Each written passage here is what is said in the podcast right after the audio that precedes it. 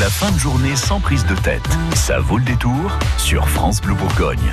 Et avant de retrouver votre musique, Chris Isaac, voici le répondeur de l'actu avec notre imitateur des stars Thierry Garcia.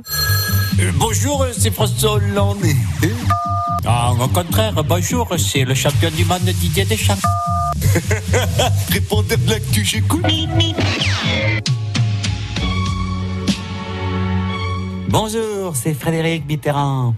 Dans les brumes mordorées d'une actualité climatique glaçante où le réchauffement de la planète n'a d'égal que le refroidissement de la pensée, la disparition de Michel Serres, le scientifique qui se fit philosophe, vient nous rappeler que pour juguler les excès du progrès technique, l'intelligence de la pensée doit emprunter le pont de l'éducation.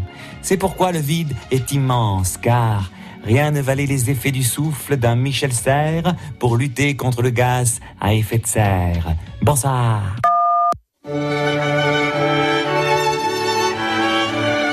Bonjour à toutes et tous, c'est votre président qui vous parle.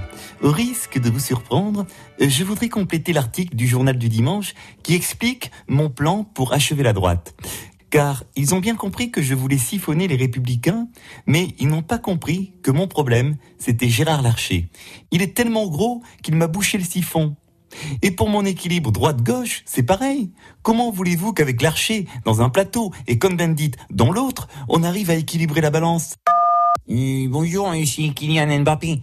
Euh, c'est quoi ce truc euh, Mon pote Neymar accusé d'avoir violé une femme Mais c'est complètement impossible ça. comment tu veux qu'il viole quelqu'un Neymar Il suffit que, en se défendant, la fille, elle lui effleure le tibia ou la cuisse et il va se rouler par terre pendant dix minutes. Alors je te dis pas si elle lui met un grand coup dans les parties. Hein. Le temps qu'il attende le soigneur et qu'il se relève, ça prendra 20 minutes. Hein. Et elle aura largement le temps de s'enfuir. Hein. Et même pas en courant, juste en marchant, ça devrait suffire. Bonjour, monsieur, dame, c'est Madonna Niçoise Dites, je m'excuse de m'incinérer dans votre répondeur, hein.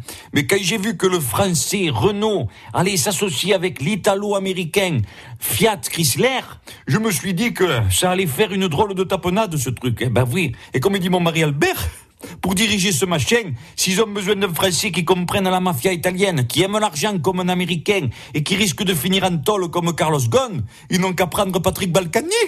Oh, ça fait des petits de rire le répondeur de l'actu sera de retour demain 17h10 et à la veille de l'envoi du coup de la Coupe du Monde de foot féminin. On vous offre un ballon de foot France Bleu, le livre Jeunesse mondiale 2019. C'est à gagner dans le jeu de la blague à suivre dans moins de 5 minutes.